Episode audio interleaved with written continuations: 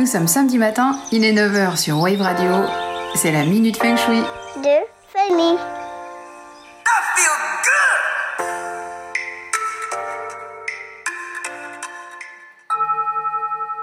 Aujourd'hui, j'aimerais vous emmener faire un voyage au pays des synchronicités. Un voyage qui nécessite que vous vous allégiez de nombreuses idées préconçues, notamment sur la linéarité du temps ou encore des principes matérialistes qui n'admettent pas que les hasards soient plus que de simples vues de l'esprit. Pour aborder les synchronicités, il faut faire appel à l'enfant intérieur qui sommeille en chacun de nous. Les enfants ont une vision surprenante du monde parce que le mental ne s'est pas encore interposé entre lui et le reste de l'univers. Peu structuré, l'enfant ne ramène pas à lui ces perceptions qui le traversent, car il fait partie du tout. Et cette vision très peu organisée par l'ego et le mental révèle que sans barrière intellectuelle, le monde nous apparaît plus vivant, plus souple, plus organique. Et plus on grandit, et plus on grandit, et plus on subit la loi de la rationalité, qui est importante mais un peu enfermante, qui nous fait nous éloigner du fait que nous faisons partie de tout ce qui nous entoure et réciproquement. Il en est de même avec notre monde intérieur. Moins il nous ressemble et plus on s'éloigne de nous-mêmes. Le feng shui, avec son côté ludique, nous apprend à nous rapprocher justement de nous-mêmes. Et pour cela, il faut utiliser notre regard d'enfant ou regarder, ressentir et percevoir comme lorsque nous l'étions. C'est refaire conscience à son intuition. Et pour ouvrir cette intelligence intuitive, il faut s'aligner et accepter de regarder les choses sous un autre angle. C'est de cette façon que l'on ouvre ou on rouvre notre conscience et qu'on peut notamment repérer ces signaux que l'univers nous envoie et les qualifier d'autre chose que de coïncidence. Quand je parle de signaux, je fais bien sûr allusion aux synchronicités qui arrivent notamment lorsqu'on est en phase d'interrogation, de questionnement ou de changement dans notre vie. Ces synchronicités pouvant être définies comme une occurrence simultanée d'un état psychique, comme une intention, et la matérialisation dans la réalité d'un événement qui correspond à cette intention. En s'interrogeant, on émet une intention et des réponses vont nous être apportées sous forme de messages polymorphes. Si par exemple vous vous demandez si ce futur boulot est bien pour vous et qu'en allant passer l'entretien, vous êtes ralenti sur la route, que lorsque vous arrivez, une sirène d'alarme de sécurité se met en route, c'est peut-être que il faut vous méfier de ce qu'on va vous, vous, proposer. Si vous êtes toujours dans le mouvement, si vous êtes toujours un peu speed, un peu hyperactif, alors que vous ressentez une fatigue et qu'une petite voix vous dit tiens, ce serait bien que tu te poses un petit peu, si vous n'écoutez pas cette voix, mais que vous avez quand même l'intention de vous arrêter sans, sans, le faire pour autant, si vous vous retrouvez ralenti à plusieurs reprises dans votre vie, euh, en voiture, dans des embouteillages, ou alors alors que vous êtes encore une fois très pressé, vous tombez derrière un conducteur qui va beaucoup trop lentement à votre goût, etc., etc., c'est peut-être des signes qui vous disent écoute ta petite voix parce que là tu es vraiment fatigué, il faut que tu, tu ralentisses le rythme. J'ai rencontré plusieurs sportifs de haut niveau qui ont appris à voir ces signaux et à s'y fier. Comme l'exemple de ce surfeur qui, malgré une grosse fatigue, est allé à l'eau. Il a commencé à surfer et son leash a cassé.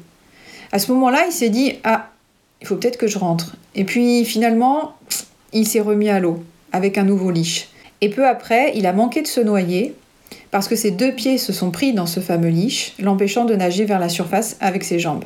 Dans le, dans le, langage usuel, il y a des expressions pour exprimer ces manifestations. C'est les fameux Ah, je le sentais, ou encore Tout me disait de pas y aller, ou Les planètes étaient alignées, ou encore Ça alors, j'ai fait un rêve qui s'avère être prémonitoire.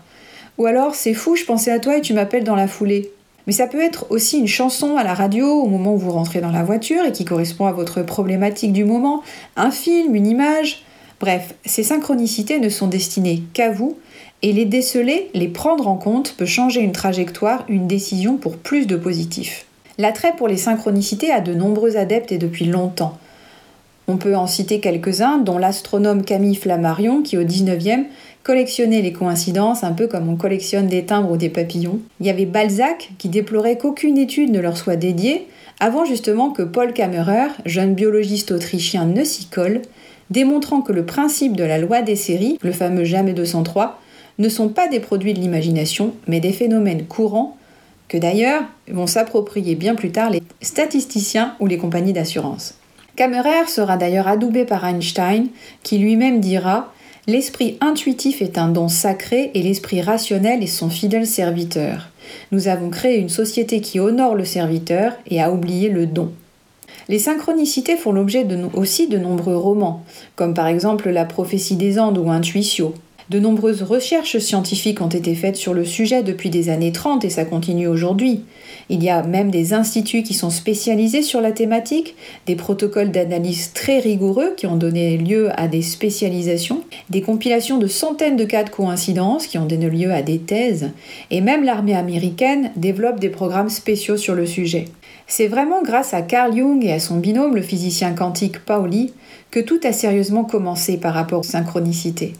Jung, qui a étudié la philosophie chinoise, le Tao et le Yiking, a été étonné par le parallèle qu'il établit entre ses propres découvertes sur l'inconscient et l'approche chinoise. Pour celle-ci, la réalité est perçue comme une, et l'esprit n'est pas séparé de la matière. Ça participe du concept de l'unité de la réalité.